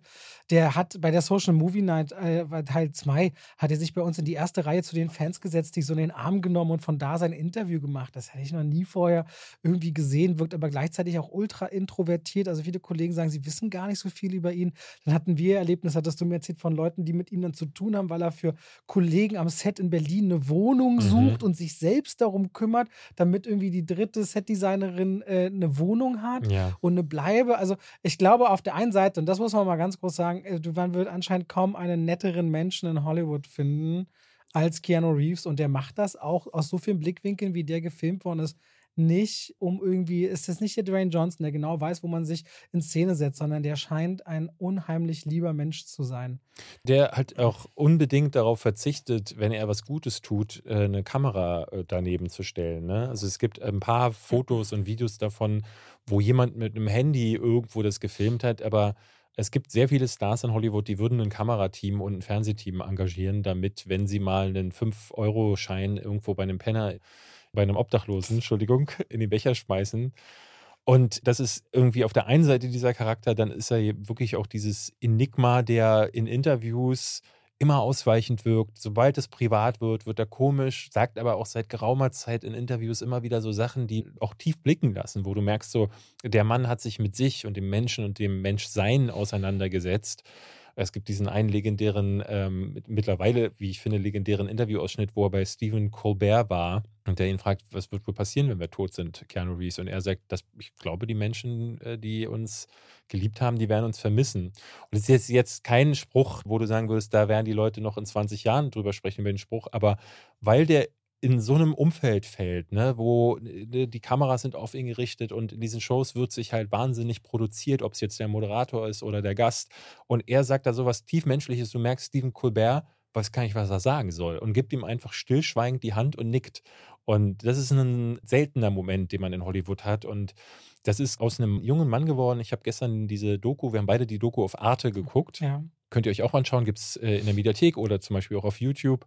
Da wird sein Leben nochmal rekapituliert. Ist jetzt keine wirklich, äh, ne, ist keine. Die reiten in 50 Minuten alle wichtigen Stationen. Es ist im. Grunde wie in einem Wikipedia, in Videoform, Wikipedia-Eintrag, aber man sieht dann nochmal auch frühere Interviews und er war immer so ein bisschen nervös. Er, man hatte immer das Gefühl, ähm, Bill und Teds verrückte Reise, ne, da spielte er ja Ted, glaube ich. Und auch da, ne, dieses Gewackel mit dem Kopf, das, man hatte das Gefühl, der spielt diesen Charakter gar nicht, sondern der war er in den ersten Jahren. Bis dann die ersten großen Schicksalsschläge kamen, dann ist aus ihm plötzlich auch mit den Rollen was anderes geworden. Na, ich fand auch so ein bisschen was heißt dramatisch. Der will ja immer ernster genommen werden, als man ihn ernst Mhm. nimmt, weil er da schauspielerisch so ein bisschen limitiert ist. Ne? Also bei, nach Speed, bei Speed 2 zu sagen, mache ich nicht. Ja. Und sich mit Fox zu Hat überwerfen. keiner verstanden 12 damals. Millionen Dollar Gage in den äh, Wind zu drücken und dann äh, auch lieber Hamlet spielen zu wollen an der Bühne in, in Kanada, in seiner Heimat, weil er sagt, er, dass er will halt was anderes spielen, dem aber auch Geld. Ich glaube, es ist fast der einzige Mensch in Hollywood, dem ich glaube, dass er sagt, Geld ist für ihn die letzte Sache, über die er nachdenkt. Ja, das glaube ich dem tatsächlich. Aber der hat immer wieder Versuche, auch dann mit River Phoenix, My Private Idaho und viele andere Filme, ernst genommen zu werden und zerbricht immer wieder an, Ja, ja. diesem, an diesem Versuch, ernst genommen zu werden. Und seine ersten. Rollen so ab Mitte der 80er und so, die gingen alle so in Richtung, er ist der Schönling, der am äh, Set irgendwie oder im Film dann eine Rolle spielt, ne, äh, fand ich sehr interessant. Ich hatte gefährliche Liebschaften zum Beispiel nie gesehen. Einen Film mit ähm, Glenn Close unter anderem und John Malkovich. Das Thema ist Barock und die Intrigen am, zu Hofe. Äh, und er spielt da so ein junges Opfer und er wurde immer verrissen in diesen Rollen, weil er in Rollen immer gesetzt wurde, die passen auf ihn einfach nicht. Er spielt in Little Buddha, spielt er zum Beispiel mit die Rolle eines Geistlichen und der junge Keanu Reeves war noch weniger, also oder noch limitierter, als es der ältere äh, äh Keanu Reeves ist, wie ich finde. Und er hat diese Rollen gesucht, aber hat immer auf den Sack dafür bekommen, weil das halt nicht funktioniert hat. Und das ist erst so richtig umgeschwenkt mit äh, Gefährliche Brandung von, von Catherine Bigelow. Da hat er dann so eine Rolle angenommen zum ersten Mal, wo, ein bisschen, wo es ein bisschen physischer wurde. Und für mich mein Lieblingsfilm mit Keanu Reeves. Kennst du den? Point Break, ja. Ich glaube, meine erste Berührung in meinem Leben mit Keanu Reeves war, weil ich eben Brüder hatte, die sieben und neun Jahre älter waren, Speed. So, das war das erste Mal, dass ich Keanu Reeves mhm. gesehen habe, dann irgendwann. Und Bei mir war es, glaube ich, Bill und Ted. Ich glaube, das war der erste Film. Habe ich gar keinen der Filme gesehen. Ach, hast du keinen gesehen? Nein, gar ah. keinen. Für mich wirkt das so ein bisschen wie Dumm und Dümmer oder Wayne's World, aber vielleicht ist das das Schwachste. Was es, ist, es ist, ja, also du hast nicht Unrecht. es, es ist definitiv nicht so platt. Es sind zwei Dudes. Also ich könnte es am besten, äh, ehesten vergleichen mit Dude, wo ist mein Auto? Weil die beiden auch so, die machen so Luftgitarre und sagen äh, so Sachen, die blödsinnig sind und die sind, also es ist schlimmes Overacting. Aber das, der Film, der drumherum gestrickt ist, geht um zwei Jugendliche, die können durch die Zeit reisen, weil sie ihre Geschichtsarbeit aufbessern wollen, holen sie sich dann einfach Sokrates. Und Sokrates soll dann bei der Abschlussarbeit dann quasi ihnen die Note durchdrücken, sonst müssten sie nämlich, würden sie durchfallen und dann können sie nicht den größten Song aller Zeiten schreiben. Und dann gab es einen zweiten Teil, der ist nicht mehr ganz so gut. Und vor ein paar Jahren jetzt, ich glaube, äh, in der Corona-Pandemie kam der dritte Teil, wo die beiden halt schon wirklich alt sind und der funktioniert leider überhaupt nicht mehr. Du merkst, dieses Theater, was die beiden machen, ist heutzutage, nimmt man den nicht mehr ab und ist auch überhaupt nicht mehr witzig. Das war es vielleicht Ende der 80er mal. Und es ist fast ein Remake vom ersten Teil. Also, das war ein bisschen schade. Also, ich finde auch, ähm, da kommen wir bestimmt später nochmal zu sprechen, er ist jetzt gerade an diesem, der ist so an diesem Punkt, der hätte für mich fast der neue John Cusack werden können. John Cusack oder äh, Bruce Willis ja auch dann, ähm, die irgendwann an diesem Punkt ihrer Karriere angelangt sind, wo du denkst, so, was macht denn eigentlich John Cusick noch? Und dann guckst du in seine Filmografie auf Wikipedia und siehst, der hat so zwölf Filme gemacht, die aber alle auf DVD gelandet sind. Das sind dann immer diese mies gefotoshoppten Cover und die heißen dann Extinction oder äh, Judgment Day und dann spielen ähm, Tom Sizemore und äh, ja, ja, ich, ich auch. mag den richtig gerne. Aber der ist total in den DVD-Regalen versumpft und ich glaube. Überleg mal, es käme ein Film raus mit Nicolas Cage und John Cusick in den Hauptrollen. Gab es, ey, ich wette, den gibt es. ich wette, du weißt es noch nicht. letztes Jahr. Ja, ich wette, du weißt es noch nicht. Ähm, und da war Keanu Reeves kurz davor und ist jetzt aber an einem, an einem Punkt, der dann eher so ähnelt wie, ja, Sylvester Stallone zum Beispiel, der jetzt als probates Mittel versucht, die x-ten Teile von seinen erfolgreichen Reihen, also Rocky, Rambo, was sollte jetzt dann als nächstes kommen? Ich glaube, Demolition Man wollte er auch nochmal neu aufmachen. Auf jeden Fall ja auch nochmal Expendables. Ähm, und so ist jetzt auch Keanu Reeves irgendwie. Und das finde ich fast ein bisschen schade, weil der irgendwie diesen, der hatte nur so zwei, drei Momente in seiner Karriere, wo du merktest, Speed war einer davon, ne, weil nach Speed wollte ihn jeder in Actionfilme packen.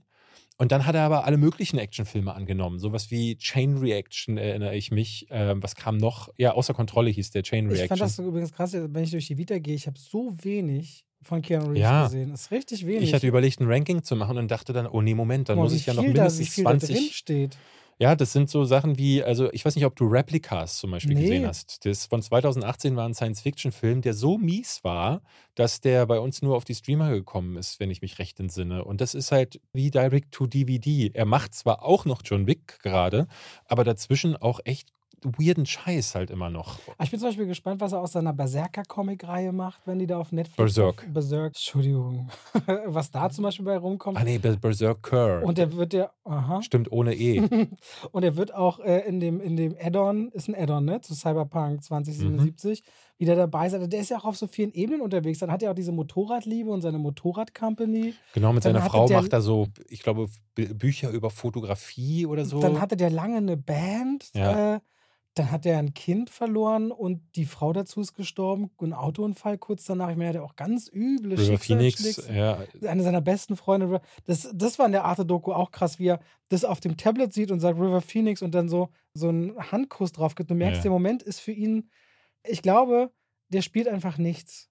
Der ist, wie er ist und der ist ultra liebenswert. Und so passt er dann manchmal wo rein und manchmal nicht. Ja, ey, das will man ihm auch gar nicht vorwerfen. Der ist ja nebenbei auch Es noch. tut mir richtig leid, was Schlechtes über Keanu Reeves zu sagen. Ey, ja, Das ist will ganz ich, komisch, es geht mir auch, äh, auch ähnlich. Ich muss sagen, ich mag ihn als Schauspieler gar nicht. Ich hatte jetzt gestern erst wieder eine Szene gesehen, wie er bei Matrix Resurrections, äh, da sagt er, äh, steht er Morpheus gegenüber und soll so ein No, no, no, no, no und wackelt dabei mit der Hand und das ist so mies, das ist so krass schlecht. Äh, ich hatte mit einem gemeinsamen Freund von uns darüber gesprochen und der meinte, er liebt Keanu Reeves und er findet, das ist halt ein spezieller Style. Aber da gehe ich nicht mit. Das ist halt wirklich einfach nur, er kann es Es halt ist- nicht. Ja, ich Und es ist nicht schlimm, weil er darüber hinaus trotzdem der netteste Mensch der Welt ist. Und da muss ich sagen, wenn ich zum Beispiel den vergleiche mit Dwayne Johnson, der auch echt nicht gut spielt, weil er immer er selbst ist, hat aber ein bisschen mehr Bandbreite als Keanu Reeves, wie ich finde. Aber ich würde mir zehnmal lieber einen Film mit Keanu Reeves angucken. Als ich sag mal so, dem. wenn sie Dwayne Johnson für eine goldene Himbeere nominieren, fände ich es nicht gemein. Wenn sie es bei Keanu Reeves machen, fände ich es blöd. der hat er, Da wollten wir uns übrigens anmelden. Ja, Ja, ich habe das noch nicht recherchiert. ja, ist ja erst nächstes Kannst du Jahr. mal machen, wenn das Postfach auch aufmacht. Nächstes Jahr ist es ja erst nächstes Jahr. Wir sind jetzt einfach so ein paar Filme. ich weiß nicht, du willst, also ich, okay, wenn du möchtest, können wir alles durchgehen. Ich werde sehr oft sagen, habe ich nicht gesehen. Müssen wir gar nicht. Ich glaube, die, die größten Stellen, lass mein- uns doch mal so die Essentials durchgehen Ja, von ihm. Wir das hatten ist das Speed, Matrix, John Wick, Constantine, dann dieser Film Bram Stokers Dracula, finde ich wichtig. Dracula. Da, ist er halt, da hat er halt das Problem, dass er neben 47 Anthony Hopkins. als der Megaflop. Ich glaube, kein Film hat so viel Verlust gemacht. Welcher? Also, 47 Ronin. Der bei Universal, dieser ja Ah, ja. Samurai-Film. Ey, den war, fand ich gar nicht der, schlecht. Aber einer der verlustreichsten Filme überhaupt Ja. in Hollywood. Der war ja richtig teuer. Er hat ja, glaube ich, kurz davor oder kurz danach auch selber einen Film gedreht, Man of Tai Chi. Der hat irgendwie über am, seinen am, eigenen Stuntman. Genau, der hat am Set Tiger Chen kennengelernt. Nee, ich glaube, der hat die Choreografie zusammen mit ihm gemacht. Ähm, und war im, in Matrix Revolutions auch zu sehen. Und die haben sich angefreundet, dann hat er zusammen mit, mit ihm einen Film gemacht und da spielt er eine der wenigen Bösewichtrollen. Aber der Film ist schrecklich. Ja, das ist, das ist ja so ganz oft. Äh, Knock Knock zum Beispiel war einer, glaube ich, der erste Film von Anna de Armas. Mhm. Der hat sie dann auch gefördert und Auch eine also- ganz weirde Rolle, weil er da quasi nur misshandelt wird von Frauen und das, äh, glaube ich, auch so zurecht. Ich habe den Film nicht geguckt, aber Ja, soweit ich weiß, Sandra Bullock bei Speed, die sich ja auch so gefühlt in ihn verliebt hat anscheinend, weil er so ey, das ist eine Sache. Es gibt diese eine Situation, sie sitzt bei, glaube ich, Ellen, sitzt Sandra Bullock und Ellen sagt so, DeGeneres. ich war verknallt. Ellen DeGeneres, genau. Sie sagt so, ich war verknallt in den. Und dann sitzt später Keanu Reeves auch bei Ellen und sie sagt, hey, Sandra Bullock war total in dich verknallt. Und er so, ja, ich auch in sie. Und sie dann, aber warum ist denn nichts passiert? Und dann sagt er so, we were working. Und er sagte wirklich so, ja, aber wir haben gearbeitet. Und ich, das ist so ein echtes We were working, wo ich denke, so, das ist wirklich seine Ansicht. Und da dachte ich so, das kann ich gar nicht fassen, dass ein Mensch, der, der hat so eine Ethik, dass der sich lieber nicht traut, seine Partnerin da anzugraben, weil er sagt so, nee, wir arbeiten hier und das ist ein abgesteckter Rahmen, das möchte ich nicht. Das finde ich, finde ich faszinierend, weil Haben also wir beide ich, einen Man-Crush? ich wäre, ich wäre so nicht gewesen. Äh, Und das fand ich, finde ich total cool. Aber überhaupt bei Keanu Reeves einen Film zu finden, wo er sagt, er spielt eher spektakulär gut oder ein Charakter sehr vielfältig, das taucht. Zumindest bei allen Filmen, die ich gesehen habe. Ich habe aber zugegebenermaßen vielleicht bloß 10, 15 Filme mit ihm gesehen. Nie so wirklich. auf. Ja, nee, Er ich finde, in gefährliche dann- Brandung er- passt der ganz gut rein, weil er, ne, der, der Film verlangt von ihm, dass er surft, dass er ein Surfer-Dude ist und dass er ähm, einfach, dass er sexy ist. Und das ne, muss man ganz klar sagen, ist eine Rolle, die ist auf ihn zugeschnitten. Er ist jetzt kein Surfer vom Hause aus, aber er war Sportler und ist generell so ein Er hat Lebemann. Eishockey gespielt und hat sich auch immer entschieden, wird er jetzt Eishockeyspieler? Genau. In Kanada ja ein Riesending, ne? Jetzt nicht. Genau, liebt, liebt schnelle Motorräder. Ne? Der ist schon jemand, ich würde den als jemanden beschreiben, der ein- einfach seinen Platz im Leben sucht oder generell das Leben. So, ich habe das Gefühl, der ist auf die Welt gekommen mit dieser Frage der Sinn des Lebens. Der hat ja auch so ganz verstreute Wurzeln, ne? In China, Ja. auf Hawaii und so. Und die, so, diesen Sinn sucht er sein Leben lang, habe ich das Gefühl. Und dafür macht er zig Dinge gleichzeitig. Und ähm, das ist leider immer so eine, ich habe immer das Gefühl, dass Menschen quält das auch so, weil so eine, so eine Reise endet natürlich nur mit dem Tod, weil der Sinn des Lebens ist das Leben selbst, würde ich mir jetzt mal so sagen. Und Das begreifst du leider dann wahrscheinlich erst am Ende so richtig. Und ähm, dann hast du aber jahrelang immer so fast manisch nach etwas gegriffen, was du nie haben konntest. Und Ich da ist ja nicht, auch immer ein bisschen so außerhalb Enttäuschung des dabei. Lebt, wie du es gerade sagst. Er wirkt so. Er ich meine, du wirkt, kannst ja suchen er wirkt und dennoch, gequält. aber du kannst dir suchen und dennoch auf der Suche ganz gezielt schauen, was gerade passiert. Das kann man, aber du bist dann trotzdem ja noch äh, auf der Suche. Und dieses, dieses ständige Gefühl von, da ist noch was, was ich haben möchte, das hat auch immer ein Gefühl von Enttäuschung Ja, auf, auf mich oder. wirkt er so wahnsinnig interessiert. Also introvertiert und interessiert. Zum Beispiel diese Doku, die er mit den Filmemachern macht, also mit James Cameron, Martin Scorsese und so weiter, um darüber zu reden, inwiefern digitaler Film eine disruptive Veränderung in der Filmindustrie ist. Ich meine, das ist ja so ein tief intrinsisches Interesse, so Gebiete zu erkunden. Ja, ja. Also ich finde, der ist eher, ich würde sagen, ein Erkunder.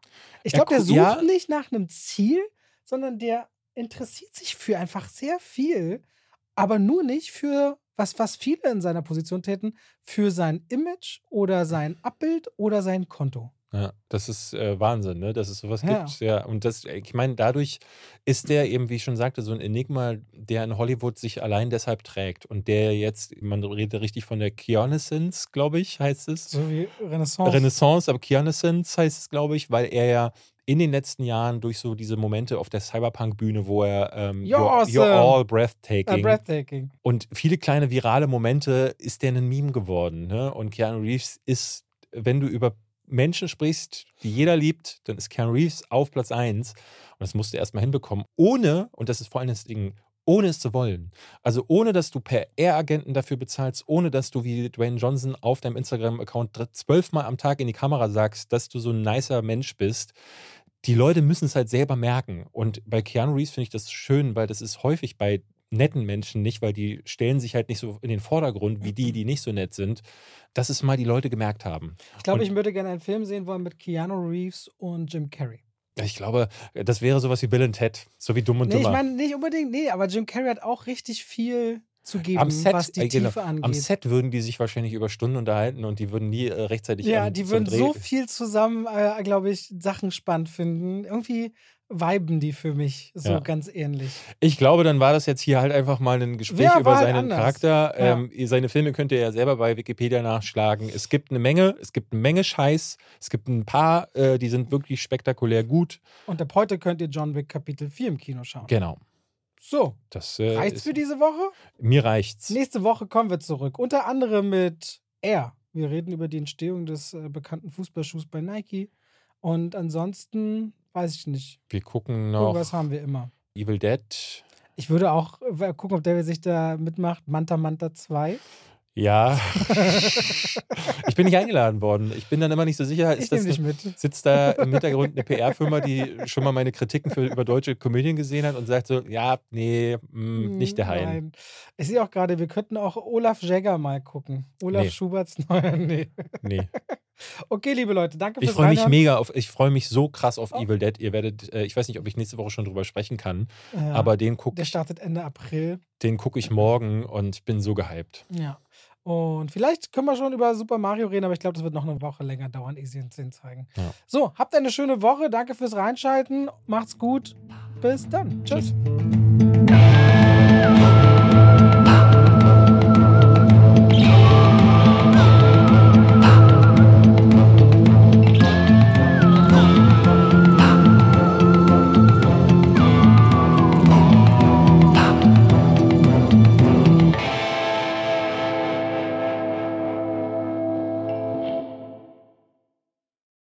Und damit schalten wir rein in die Werbung. Ach, weißt du, was ich letztens dachte? Ich lief durchs Haus, David, und hab gesungen. Weißt du, was ich gesungen habe? David ist der beste Freund der Welt. Das mache ich morgens, aber dann, wenn langsam Mittagszeit ist und ich was kochen will aus guten Zutaten, die lange haltbar sind, Aha. dann gehe ich durchs Haus und singe Oh Coro mio, oh Coro mia. Mhm.